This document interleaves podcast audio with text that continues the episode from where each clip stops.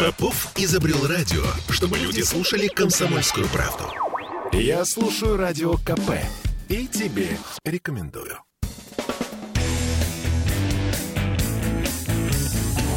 Где деньги, чувак? Да, 17.03 четверга. А это значит, что в студии радио «Комсомольская правда» Дмитрий Прокофьев, экономист, автор ведущий телеграм-канала «Деньги и писец». Здравствуйте, Дмитрий. Здравствуйте. И а, все тем же сакраментальным вопросом будем мучить мы нашего гостя относительно того, где деньги, но по самым актуальным позициям, которые сейчас существуют. Не возражаете? Всегда готов. Давайте попробуем. И я напомню, что вы смотрите нашу трансляцию ВКонтакте. Делаете это активно, спасибо большое, я вижу. Лайкайте, пожалуйста, если вам не трудно. И если а вы будете... Ой. Да, да, да, да, да. И если вам а, не трудно, задавайте, пожалуйста, ваши вопросы здесь тоже. Как бы это важно. Будем быстро на них отвечать. Будем быстро отвечать, обещаем совершенно. Давайте начнем, ну, с такой, на самом деле, достаточно парадоксальной темы. А Центробанк, аналитики Центробанка торжественно объявили, что падение цен в России закончилось. А что это значит? Дальше нас ждет уже нормальная такая здоровая инфляция. А, Значит, ну, сразу надо сказать, что это аналитическая... Чуть ближе к микрофону, пожалуйста. Аналитическая записка, э, которую готовит Департамент аналитики Центрального банка. И она сопровождается таким мощным дисклеймером, что она не отражает позицию Банка России, и что вот она там не принимает решения на ее основе и так далее. Но там написано черным по белому. Они анализируют так называемую трендовую инфляцию. То есть это инфляция, они смотрят не, не вот на уровень цен, который сейчас, Так. да, а на динамику его изменения. То есть вот насколько в целом цены пойдут вверх или цены пойдут вниз. Да, они оценивают перспективы роста или падения цен. Так. И вот они э, говорят, что действительно с мая по сентябрь был тренд на то, что цены э, во всяком случае сильно расти не будут и будут даже снижаться. Мы это наблюдали. Они возвращались к таким чуть-чуть, сползали к э, тем цифрам, которые были еще весной там в потребительских э, товарах, в продуктах было тоже подешевле. Вот. Но сейчас они сказали все. Все. Все, что-то случилось, и теперь мы будем ожидать э, уже роста цен вот на том, вот ниже того уровня, на который они вышли, уже опус- оп- опускаться они не будут, и готовьтесь к тому, что они плавно будут расти. Это, в принципе, совпадает с тем, что на последнем заседании Совета директоров Центрального банка было озвучено, что э, они видят проинфляционные тенденции. Цены должны будут опять начинать повышаться. То, как вы это говорите, ощущение, что вы нас успокаиваете. Ну, а сделать... Я просто Да. напомню вам, мы с вами говорили о том, что дефляция, в принципе, как таковая, она должна пугать. Ну, мы понимаем, что снижение цен, как правило, говорит о не очень симпатичных э, процессах в экономике. Все понятно. Сейчас мы говорим не о дефляции, а о здоровом, естественном процессе. Или не нет? совсем. Не совсем. Понимаете, в чем проблема? Дефляция плоха э, в какой ситуации? Если у вас э, экономика ну, развивается, если у вас нет никаких внешних рисков, вы спокойно э, там поти- потихонечку работаете, что-то делаете, да? Но вот у вас э, что-то случилось, и цены перестают расти, даже начинают снижаться, потому что, ну, например, там у людей нет денег, да, просто. Ну, вот, например, да, Да, как- как бедная, ну, вариант. бедная страна, да, бедная страна, ничего не получается. Сделать цены снижаются, никто ни во что не хочет инвестировать. А, такая ситуация возможна. да. Ага. А, но у нас-то ситуация связана с огромными внешними рисками, с которыми сталкиваются, да уже сейчас и внутренними. Мгм.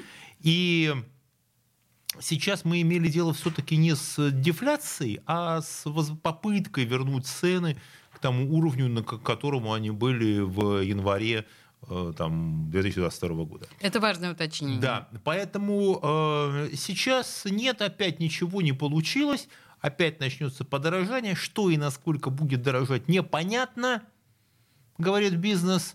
Вот, и мы видим сейчас э, так, то, что вот такое не- не- неприятное и раздражающее да, будет. У нас не будут, скорее всего, резко расти цены Мгм. а, на продукты, но у нас будет ухудшение ассортимента, у нас будет уменьшение количества товара вот в упаковке, вот упаковочка там, пакетик. На 10 штучек будет на 9? Ну, будет скорее так. Вот пакетик, в котором раньше было 200 грамм творога, в нем было 180, а сейчас будет 160. В пакете корма для котика было 100 грамм, потом 90, сейчас уже по 75 я видел. Вот чуть-чуть, да. А пачечка масла была, всегда всю жизнь была 200 грамм, потом 180, сейчас тоже 160 граммов. Э, вот. Но на самом деле и, это а ценник такие... вроде бы не, не меняется. Мы видим, ценник похожий, но за эти цены предлагают чуть-чуть меньше э, товара, да если смотреть его состав, ну, видимо, тоже будет что-то не то. Но вообще это такие традиционные игры производителей, в моем представлении, потому что кто последний раз видел упаковку литрового молока? Они уже давно все по 950 граммов. Да, при том, что килограмм молока это меньше, чем литр молока. Литр молока, он весит, по-моему, 1150 граммов должен весить. Ну окей, да, так или иначе. Хорошо, а, если мы говорим о том, что, ну, наверное, да, инфляция некая а, нам предстоит, мы говорим сейчас обо всех товарах. А, мы говорим Или сейчас к чему-то уже... это не будет иметь Нет, отношения? если об этом говорит Центральный банк как о трендовой инфляции, он имеет в виду все. Вы знаете, почему я спрашиваю? Потому что мне кажется, что есть отрасли, в которых будет обратная тенденция. Например, та же самая недвижимость. Разве мы здесь можем увидеть э, повышение цен? Другая история. Мы ведь важна, смотрите, важна не просто сколько будет стоить тот или иной товар, а сколько он будет стоить по отношению к вашей зарплате. Угу. Даже если цены на жилье будут э, немножко снижаться, ваши доходы могут снижаться еще быстрее. Вам все равно будет его не купить. Успокаивает меня Дмитрий Прокофьев. Да Вы ничего хорошего, да? конечно, здесь нет, но на самом деле э, основные наши потребительские расходы, да, они, э, судя по всему, нам придется платить э, больше. Ну, не говоря о том, что уже и курс доллара стал потихонечку повышаться. Он стал потихонечку Да, повышаться. конечно, Мне кажется, конечно. что просто уже основная часть населения не слишком следит за курсом А доллара. напрасно, потому что у нас не раз говорил Минфин, что для достижения цели бюджета, сколько должно поступить рублей в бюджет, такой курс не устраивает совершенно. Потому что экспортеры наши как продолжали получать деньги в долларах, так и получают. Они, естественно, э, эти деньги конвертируют здесь, в России, по официальному курсу. И, пол- и на каждом вот этом на каждом рубле э, э, Минфин теряет очень много денег. То есть бюджет-то у нас сверстан из того, что каждый доллар, да, который превращается, каждый нефтедоллар должен превращаться не в 60, не в 65 рублей, а в 70 и 75. Поэтому с- у нас и Центральный банк, и Минфин, они сделают так, чтобы бюджет у нас все-таки сходился. Ну, да, дай бог, здравый, э, здравый смысл восторжествует в этой ситуации. Тем более, что э, Минфин уже сообщил, что у нас э, есть тоже четкий тренд на увеличение расходов бюджета. Мгм. И, соответственно, такой же тренд они видят на снижение доходов. То есть вот сейчас э, э, придется им мучиться жить с дефицитным бюджетом, чего российская экономика давно не знала. Давно Мы сейчас этого. с Дмитрием Прокофьевым говорим, все-таки изначально наша первая часть посвящена плюс-минус снижению или повышению цен в ближайшее время. Но не будет сейчас снижения цен, все. Очевидно, да. А, я напоминаю, что вы пишете ваши комментарии в трансляции ВКонтакте. И Юлия пишет, шрингфляция, мировой тренд. Это то Во-первых, самое. поясните, наверное, термин шрингфляция и мировой ли это тренд? А это вот то самое уменьшение э, упаковки в цене. Э, Значит, и это мы правильно говорить, это мировая... Да, такая практика существует во всех странах. Мгм. Но это не тренд, это, не, это считается э, очень такой негативной практикой, за это Некоторым образом дурной наказывают. тон для производителя. А, Это считается, не, это, это считается нехорошо. Да, эта практика такая существует во всех странах, но э, также в большинстве стран это считается таким сигналом тревоги. Они точно так же это считают, что это инфляция. То есть если вы меньше товара можете купить за те же деньги, вот эта инфляция и есть. А э, самих производителей не наказывают за такие... Ну, в моем представлении это все-таки мухлёж. А, Понимаете, если вам продают не литр молока, а 950 граммов молока, ну, черт возьми, вас на 50 граммов э, миллилитров Ну, обули. а если, смотрите, если вы об этом там сто раз написали, да, если вы посмотрите, например, в западных супермаркетах, там обязательно указано рядом с ценой вот за товар, за упаковку, да, будет обязательно указана цена за килограмм, там, за килограмм, за фунт в Мгм. Америке, чтобы люди понимали, что вот эту часть э, они покупают, не разобраться, сколько там, 200 грамм, 180, никто не будет смотреть, обязательно будет стоять цена, сколько стоит килограмм вот этого продукта или фунт этого продукта. То есть этот момент они, они укажут. И здесь никто не будет э, маскировать, да, это признаки инфляции. Просто, ну, люди, это такой маркетинговый ход, а вот у нас это тренд. У нас это... Мне нравится, что, ну, мне кажется, что в сознании большинства людей этот маркетинговый ход все-таки выглядит не совсем чистоплотно. Не совсем чистоплотно, безусловно, и считается, что если так, при- к такому методу прибегают компании, значит в экономике серьезные проблемы. А, Я предлагаю нам с вами сегодня все-таки в процессе нашего разговора до 18 часов, мы разговариваем сегодня с Дмитрием Прокофьевым, а, коснуться темы недвижимости, ну, потому что там, да, есть о чем поговорить, но пока мы говорим о ценах и вот таких самых актуальных э, событиях, которые произошли прямо сейчас, и у меня указано э, вот такое событие. На долю 10% самых обеспеченных россиян приходится 30% денежных доходов населения. Мгм. А, на- А в руки беднейших россиян впадает всего 2% доходов. Ну, просто, да, чтобы... Знаете что, мы, мы сейчас прервемся, потому что у нас реклама наступает. Дмитрий Прокофьев, экономист и отец-основатель э, телеграм-канала «Деньги и писец», отвечает на наши вопросы. Задавайте их тоже. Через две минуты вернемся. Где деньги, чувак? Я слушаю «Комсомольскую правду», потому что «Радио КП» — это корреспонденты в 400 городах России. От Южно-Сахалинска до Калининграда. Я слушаю «Радио КП» и тебе рекомендую. Где деньги, чувак? Да, 17-16 в Петербурге, извините за шум в студии.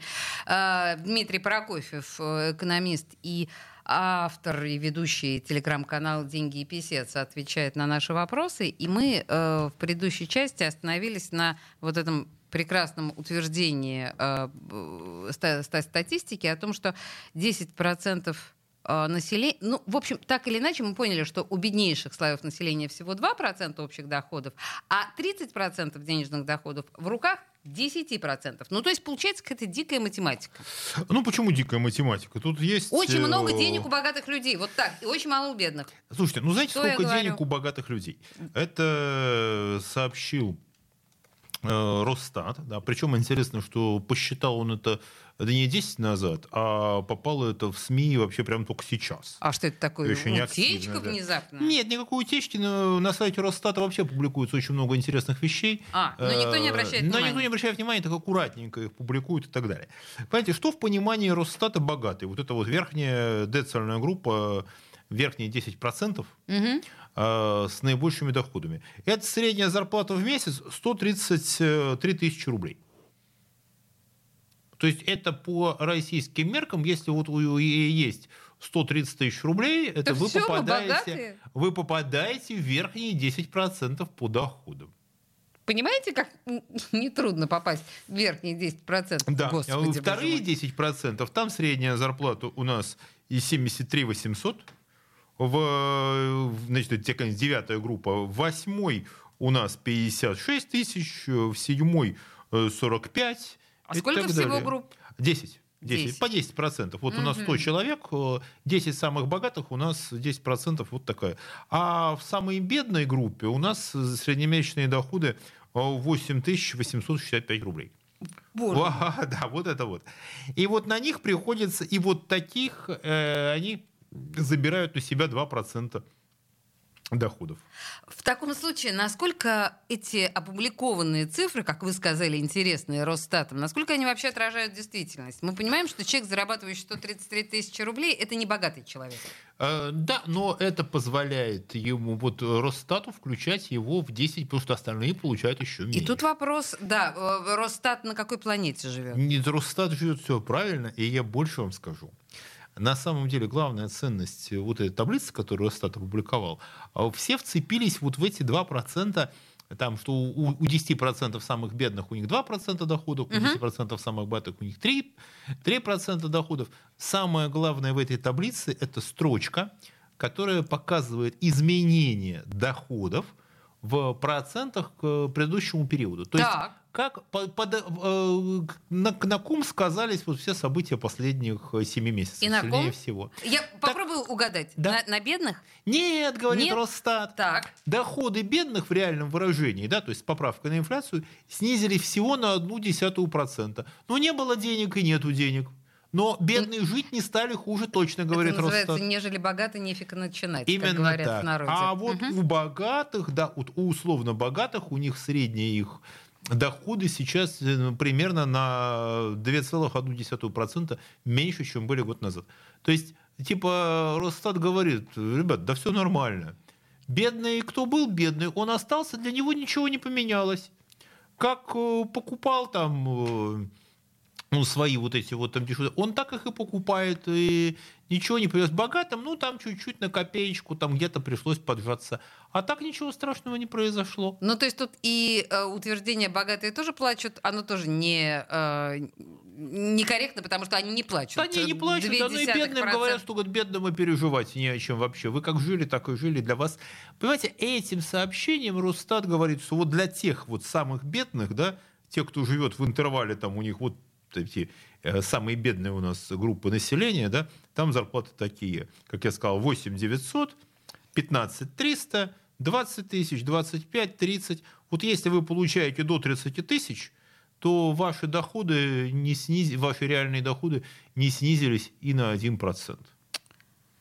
Так. То есть для вас вообще все начальство говорит, не переживайте. Ну, в общем и целом, я думаю, что если бы у меня была зарплата 8 тысяч с чем-то, я думаю, что мне настолько фиолетово было бы. И, и до наших с вами разговоров тоже. Ну так, с такой зарплатой я вообще не знаю, как можно э, адекватно доходом. воспринимать. Ну, там, видимо, предполагается, доходы. что это человек, который на 8 тысяч, он не живет один на 8 тысяч, это ниже прожиточного минимума. А то, что он находится в, в семье, там, может, поддерживают родственники какие-то есть, выплаты и так Очень далее. хорошо, да? когда есть родственники выплаты. Да, да, то есть есть что-то на, на что жить. То есть вот э, для бедной части, для них э, не обычно покупаемыми товары, все то же самое. Пенсии, соцвыплаты проиндексировали, а действительно проиндексировали. И типа не переживайте ни о чем. Да вообще ни о чем не переживайте, Голосуйте конечно. За. А, я напоминаю, что помимо того, что вы слушаете нас по радио, вы смотрите нас в трансляции ВКонтакте и можете здесь трансляции задавать ваши вопросы или оставлять комментарии по поводу наших диалогов. Вы сами сказали про прожиточный минимум. Я тут должна сразу вам задать вопрос, который мы обсуждали вчера, например. В программе «Накипело», потому что, ну, как-то вот это что-то призануло, прям пришлось э, неожиданно в кассу, потому что МРОД, ну, Минимальная зарплата в Петербурге с 1 октября, она теперь, знаете ли вы, 23 500 рублей. Угу. Вы знали Ну да. Значит, она, тут два, варианта, два момента, которые, мне кажется, непонятными. А, во-первых, он повысился, этот МРОД, всего на 2000 рублей. То есть это меньше 9%, а инфляция у нас 10%. Ну и как бы это повышение, мягко говоря, недостаточное, с одной стороны. С другой стороны, по России МРОД, если я все правильно помню, 15 тысяч чем-то. А, плюс региональный надбав в разных регионах он разный. Есть еще это федеральный МРОД, он поменьше. Ага. По-моему, я даже не помню, около 14. Ну, так или иначе. У нас прям такой толстый и большой МРОД. Еще раз. Э, смотрите, в России минимальный размер оплаты труда угу. это не значит, что за него кто-то нанимается на работу. Вы... Это чисто фискальный показатель, меньше которого, если ты нанял человека на работу, ты должен за него заплатить налоги минимум, исходя из вот этой суммы. И вот региональные МРОТы, они так и строятся из того, что это минимальная сумма, которую э, соберут э, с людей. Да? То есть ты не может быть, что если ты легально работаешь, не может быть, чтобы ты заплатил налогов меньше, чем э, с, с вот этой суммы цены 23 тысяч рублей. Да?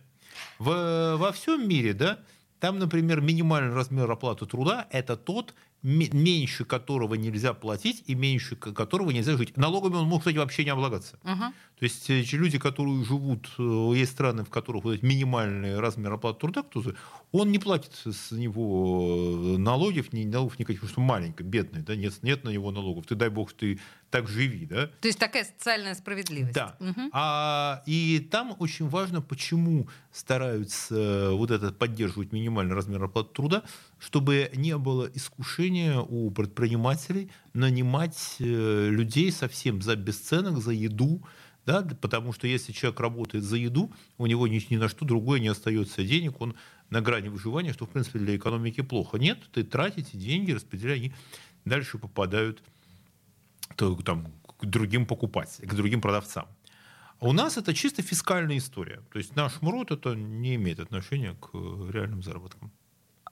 То есть, э, смотрите, я, как работодатель, я не имею права официально взять человека на зарплату меньше, чем 23 тысячи. Да, и вы должны будете заплатить за него налоги э, с 23 Я плачу тысяч. налоги с 23 тысяч. Да, ну и вы, как человек, платит НДФЛ, ну и, соответственно, э, социальное отчисление вы делаете. Но при этом я могу платить ему 5.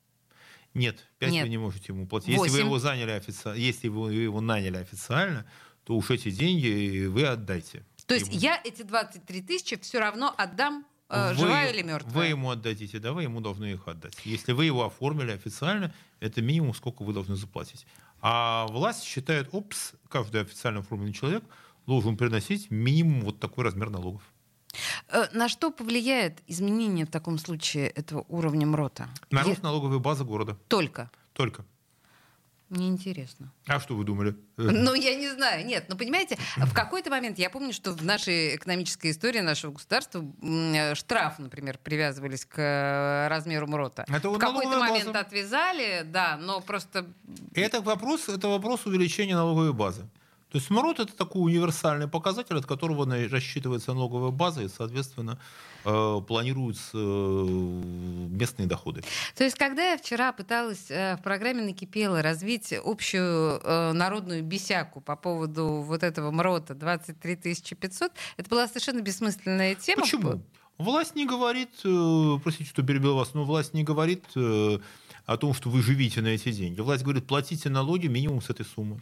Да, с другой стороны, опять же, мы понимаем, что 23 тысячи это больше, чем средняя там статистическая, например, пенсия, и у нас есть ощущение, что в целом, господи, если у нас МРОД 23 тысячи, да мы вообще нормально живем. Вообще город богат. Ну, так-то. Ну, никакой нормальной жизни здесь нет и быть не может. Ну... не надо себя обманывать. Э, это чисто такая вот э, статистический э, инструмент, для исчисления налогов. Хорошо.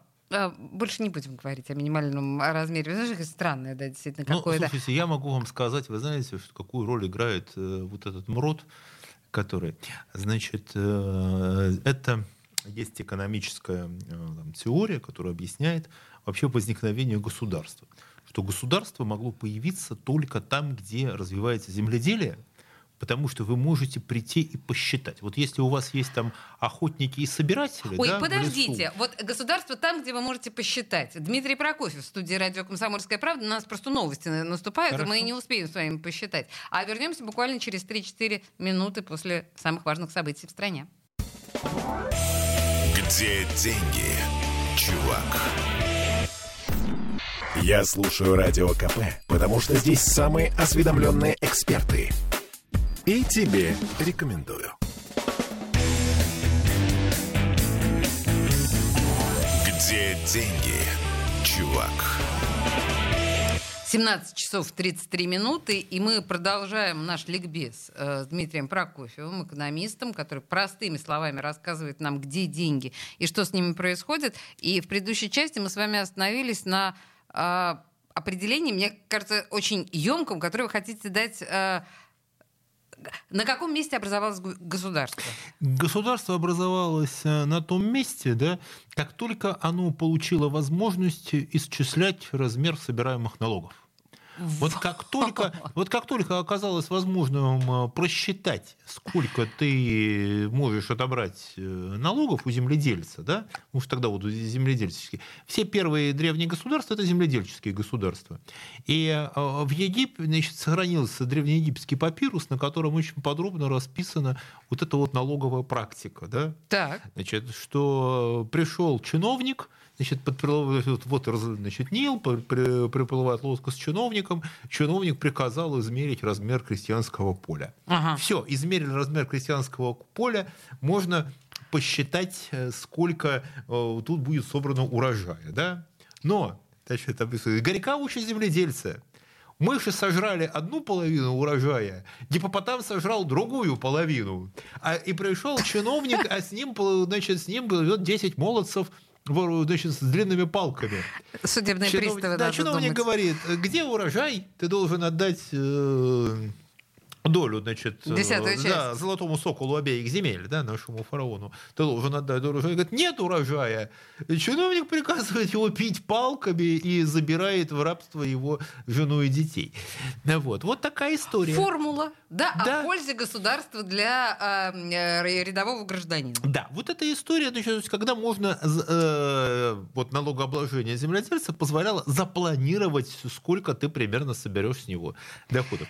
Э, Ваш рассказ слишком... не слишком лестные для самого института государства. Ну, что так было. Э, потом э, вот с охотниками и собирателями так не получалось на угу. восточноевропейской равнине. Их не посчитать. Когда, нет, когда пришли викинги сюда, не варяги, они говорили, что вот э, ты должен денег. Что говорила, а что я могу отдать там? Зверь убежал в лес, Тут не пчелы улетели, да. мне не посчитаешь. Что они делали просто?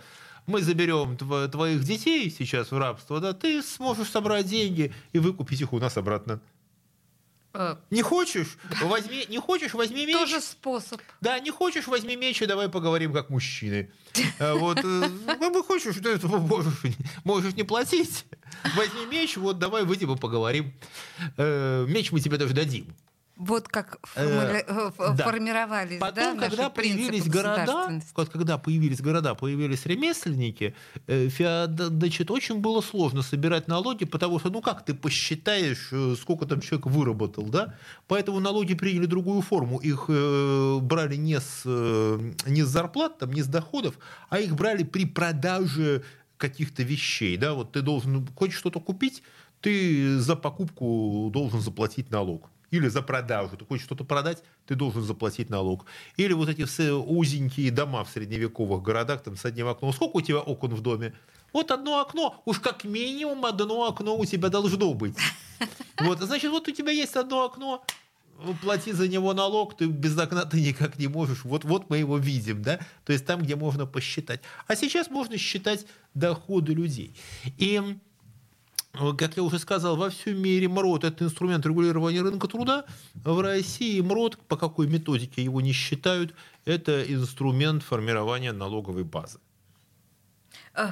Да, хорошо. Э, отличие, да, нашего да, МРОТа просто разные от... подходы. Просто разные подходы. Хорошо. Еще одна актуальная цифра, которая появилась, по-моему, сегодня, если я ничего не путаю. В Петербурге пустуют 18 офисных центров. Впервые в истории. А у нас э, статья по этому поводу в «Комсомольской правде» сегодняшняя, она, у нее есть подзаголовок «Бизнес заканчивается». Бизнес заканчивается. Слушайте, это действительно плохая новость. Так. Потому что есть много признаков, по которым экономисты определяют э, наступление такой вот настоящей рецессии. Да? То есть есть такие косвенные показатели, которые демонстрируют, что в экономике очень все нехорошо. И вот эти исследования по бизнес-центрам, по пустующим площадям, они э, вышли на очень высокий уровень, когда начался ковид, вот удаленная работа, вот этот карантинный кризис, и крупнейшие исследования, которые, кстати, проводили ученые э, вот нашей Санкт-Петербургской вышки, да, э, научный институт Высшая школа университета, да, Высшая школа экономики в Санкт-Петербурге, как раз с американскими коллегами, они это сделали, и установили, что закрытие офисов в центре, ограничение вот этого бизнес-потока эм, людей, которые там работают, это очень плохо для городской экономики. Это очень негативно и создает на город э, дополнительную нагрузку. Почему? Потому что что такое пустующий бизнес-центр? Да? Это значит, что он не генерирует э, трафика, вот человеческого потока, угу. который туда приезжает, уезжает. Люди, которые приезжают в бизнес-центр, они тратят деньги вечером, когда они куда-то идут, там пьют кофе, что-то покупают по дороге. Они, да, они едут в город, они нужны услуги, там заправки, бензин, транспорт, да, тратят деньги. Плюс еще а, разделение рабочего места и такой, своей квартиры, да, оно позволяет использовать их э, более эффективно. Человек дома, он отдыхает, а в бизнес-центре он работает. Если э, вы дома оборудуете себе рабочий кабинет, вам нужна дополнительная комната, вы, вам как бы, вы менее производительны, все равно удаленная работа это тяжело. И плюс еще, если вы не, э, если сколько там, тысячи человек, допустим, не приедет в бизнес-центр, работу потеряют еще несколько сот человек, которые вокруг этого бизнес-центра что-то продают, там наливают кофе, там готовят еду, то есть э, потеряя, пропадет работа и для множества неквалифицированных людей, которые там не задействованы. Дмитрий, то, что вы говорите, звучит признак. очень драматично. Да, закрытие э, бизнес-центров, 18 бизнес-центров сейчас в Петербурге пустые, и это действительно звучит очень драматично. Но, с другой стороны, у нас был опыт пандемии, когда бизнес-центры по другой причине, не из экономических причин, а из-за соображений пандемии, тоже закрывались. Этот опыт у нас есть. Это, и это был негативный опыт, который нанес большой удар по городскому хозяйству. Вот закрытие бизнес-центров э, нанесло сильный удар по городскому хозяйству, потому что э, в этот момент доходы потеряли все, кто кормился и вокруг этих бизнес-центров. То есть люди-то, да, они сидели дома, там работали удаленно, выполняли какие-то задачи, а вот те, кто их обслуживал в городе, они своих денег не получили. А, окей, считайте, что я сейчас полемизирую ради самой полемики, но очень многие говорили о том, что пандемия нам предоставила в распоряжение некую другую, новую и, может быть, для многих более выгодную формулу э, работ, в том числе и из дома, несмотря на то, что вы объяснили, да, почему из дома работать менее выгодно, и тем не менее. А то, что кажется работать из дома менее более выгодно, более выгодно может казаться для тех, кто занят работой из дома. В целом для нас, как для общества, для городской экономики, для города в целом, это нехорошо. То есть мы можем все сидеть по домам и работать из дома, угу. но если мы ходим, общаемся, приезжаем, вот так вот встречаемся, а, это более эффективно. И плюс еще э, уже вот э, опыт, который получен был во время карантина, но не возникают вот ни новые идеи, ни какие-то эффективные решения, ни инновации, да, но не возникают они при удаленной работе. Надо контактировать. Это, кстати говоря, но ничего ты с этим не поделаешь. Да. Это и к психологам и так далее. Вплоть до того, что есть исследование, этим занимался Массачусетский технологический институт, ну, крупнейший такой вот научный, научно-технический центр в мире. Нет достаточно, даже если вот все, все великие идеи, да, они рождаются даже не в лаборатории, они рождаются в разговоре между учеными за чашкой кофе, где они встречаются, общаются, так спонтанно обмениваются идеями. То есть получается, что идея а, будущего, когда э, удаленного контакта, удаленной работы это утопическая идея. За этим нет. Э, это скорее, это скорее негативная история и результатов хороших э, здесь ждать не следует. Сейчас это за... может быть. Какая-то часть э, людей может так работать. Но в целом это нам не в плюс. Мы коллективные животные. Сейчас задам вам глупый вопрос, потому что, ну, э, попрошу вас пованговать чуть-чуть. Что может в ближайшее время произойти с этими 18 э, пока еще только, а может быть их будет больше, э, пустующими бизнес-центрами? Они вернутся в большинстве своем или перепрофилируются или разрушатся от горя и одиночества? Ну, разрушаться от горя и одиночества, я думаю, им не дадут, потому что это слишком э, Дорого. большая нагрузка да, на город. То есть вообще ничего нет хуже, когда в городе есть пустующие брошенные здания. Это прям вот очень негативно. А здесь, э, я думаю, что нет, перепрофилировать их под что их можно перепрофилировать? Не знаю, про торговый центр. Ну, а торговый центр у нас тоже закрывается, у нас тоже идет, снижается торговый трафик. Это свидетельствует о э, реальном сокращении экономики. Вот пустующие площади торговых центров, и бизнес-центров, это свидетельствует о таком наступающем экономическом кризисе. Есть, знаете, такая история индекс небоскребов. Э, когда э, в какой-то стране начинают строить какой-то супер небоскреб, гигантский, да, обычно его не успевают достроить, как происходит какой-то экономический кризис. А у экономистов есть этому объяснение. А подождите. Да. А вот я сейчас предлагаю повесить интригу нам. А почему наступает кризис, э, пока еще не успели достроить небоскреб? Да? Давайте повесим эту интригу, потому что у нас две минуты рекламы, которые сейчас на нас наступают, мы все равно не успели бы это рассказать. Дмитрий Прокофьев, студия радио «Комсомольская правда», экономист и автор телеграм-канала «Деньги и писец». Не уходите. Где деньги, чувак? Я слушаю Радио КП, потому что здесь самые осведомленные эксперты. И тебе рекомендую. Где деньги, чувак? А мы продолжаем беседу с Дмитрием Прокофьевым. Э, и мы на волнующей теме остановились в предыдущей части. Мы повесили интригу. Итак, индекс небоскреба. Вы сказали, что как только начинает строиться небоскреб, значит, могут не только. Не, не, не как только, а немножко после. После, то а, есть значит, недостроен. Значит, индекс небоскребов появился в 99 году. Угу. Его придумал, был такой э, Лоуренс, э, экономист э, Дрезденер банка, э, который занимался как раз с банкротством вот после вот азиатского кризиса 98-99 год. У нас, помните, был там и дефолт, и девальвация. Да, да, да. В Азии тоже были проблемы. Он э, разбирался как раз с банкротившимися девелоперами, с их долгами, работал в Гонконге. А он говорит, ну, слушайте, говорит, ну неужели люди не могли предвидеть, что эти башни какие-то там безумные, которые они в Юго-Восточной Азии понастроили, там стояли просто пустые, вот, ну никому не будут нужны. Ну зачем они это делали? И он решил построить вот по всему миру, да, нет ли какой-нибудь сложной зависимости. И он вычислил, что действительно, а, как, то, как то, вот это, когда начинается массовое строительство небоскребов, да, или каких-то бизнес-центров и так далее, через некоторое время происходит экономический кризис. Пока это звучит как а, конспирологическая теория. Нет, у него нашли научное объяснение. Дело в том, что когда идет э, экономический подъем, угу. то вам легко дают деньги – и под низкие процентные ставки, потому что все уверены, что вы все построите, все вернете, все будет ок.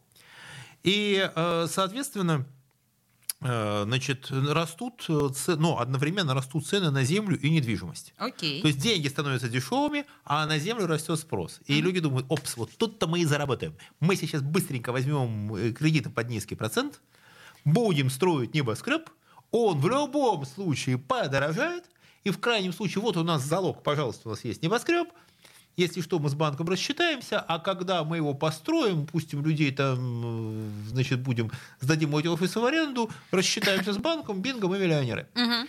Вот. Но а, и инвесторы начинают, естественно, слишком оптимистично смотреть в будущее. В итоге, завышенное ожидание. Завышенное ожидание. В итоге начинает их строиться столько, что в какой-то момент желающих не находится. А-а-а. И банки приходят и говорят, ребят, а вы платить собираетесь? Говорят, «Э, мы бы заплатили, у нас арендаторов нет. Так если у вас нет арендаторов, чего стоит это ваше здание? Оно само по себе там... Для чего оно будет использоваться? Ясно. Вот эти стены. И э, вот эта вот история, когда завышенные вот... Э, появление вот такого массового строительства там, небоскребов, бизнес-центров и так далее, это свидетельство оптимистичных ожиданий. Но надо еще понимать какую вещь. А дело в том, что 2021 год для российской экономики это действительно год восстановления. Это год восстановления после карантинного кризиса, угу. когда выпустили людей на свободу, можно сказать. Мировая экономика тоже стала расти. Э, нефть подорожала, в Россию опять потекли нефтедоллары. Действительно, в 2021 год это был рост и восстановление доходов. На этом оптимизме люди еще прихватили денег в кредит, тем более, Индекс что, тем более, что недвижимость у нас начала дорожать, начали дорожать и, и квартиры, и, значит, и земля, все стало дорожать. Угу. Опс, ну Опс. что уж бизнес, бизнес эти самые центры-то мы что ж не продадим? Бац, и вдруг оказалось, что все по-другому. И вот эти вот пустые коробки – это как раз свидетельство кризиса. Почему? Потому что кто может сидеть в бизнес-центре? это может сидеть вот та самая креативная экономика. Да? Угу. Это сидят в бизнес-центр, садятся, э, ведь кто? Это садятся конторы, которые работают, это торговля, это посредничество, это там, не знаю, архитектурное бюро, то есть там, где нужно рабочее место людям с минимумом э, какого-то технического оборудования. Вы же в бизнес-центре не будете ставить станки. Угу. Это не промзона. Угу. Это именно э, там, где люди создают вот эту дополнительную ценность новой экономики. Инженеры, математики, э, программисты, рекламщики, не знаю, журналисты. Им всем нужны вот им нужны бизнес-центры вот такие стандартные, да? Какие-то всевозможные конторы, где что-то придумывают. И вот их-то и нет. И вот их-то, оказывается, желающих и нет. На промзонах, да, там, где стоит станок, там, где стоит э, там, штыковая лопата и метла, да, там рабочие места есть. А значит, вот в этой креативной экономике мест нет. И почему еще это плохо для города? Потому что если стоят э, пустые бизнес-центры, то, соответственно, приходят компании, те, которые еще арендуют, они говорят, слушай, говорят, а ты не хочешь нам снизить аренду? Если, понимаешь, если ты, ты здесь меня не снизишь, ну хорошо, я немножко дальше буду ездить, но я там получу метры дешевле. А потом ведь бизнес-центр какая ситуация? Нельзя, чтобы туда пустил один офис, либо там заполнена большая часть офисов, либо не заполнено вообще ничего. Потому что пустить туда одну-две конторы, а остальные будут пустые стоять комнаты, а кто будет оплачивать э, коммуналку, аренду и так далее. Это очень э, скользкая, неприятная ситуация. И плюс еще э, через, значит, инвесторы, которые не смогли вернуть деньги, значит, скорее всего, эти, постояв немного, они будут выставлены на продажу. Угу. А что покупать? Покупать их, сносить, строить на их месте жилье, под что-то их переоборудовать, на это нужны еще деньги. Вот. И вот пустые здания, это, я еще раз говорю, это самое плохое, что может быть в городе. Это сигнал, что там идет такое вот э, сильнейшее неблагополучие. Бизнес смотрит, говорит, ну раз бизнес-центры стоят пустыми, зачем мне открывать? Какой инвестор. Ведь появившийся работающий бизнес-центр, это обязательно, он вокруг себя сразу создает среду. Магазинчики, забегаловки, какие-то места встречи, маршруты транспорта подтягиваются, начинается там, плюс растут, кстати, ставки чуть-чуть, но подтягиваются на аренды квартир, комнат, да, что кто-то хочет жить рядом с местом работы, да? Слушайте, вот это да, действительно, как просто как карточный домик э, валится все. То есть как а, только они а закрываются... Город, а город это и есть, он не совсем карточный домик. Представьте себе вообще город, представь, чтобы вы могли себе представить, что такое городская экономика. Самый простой вариант. Вы э, сложите из спичек. Вот начинаете складывать домики из спичек.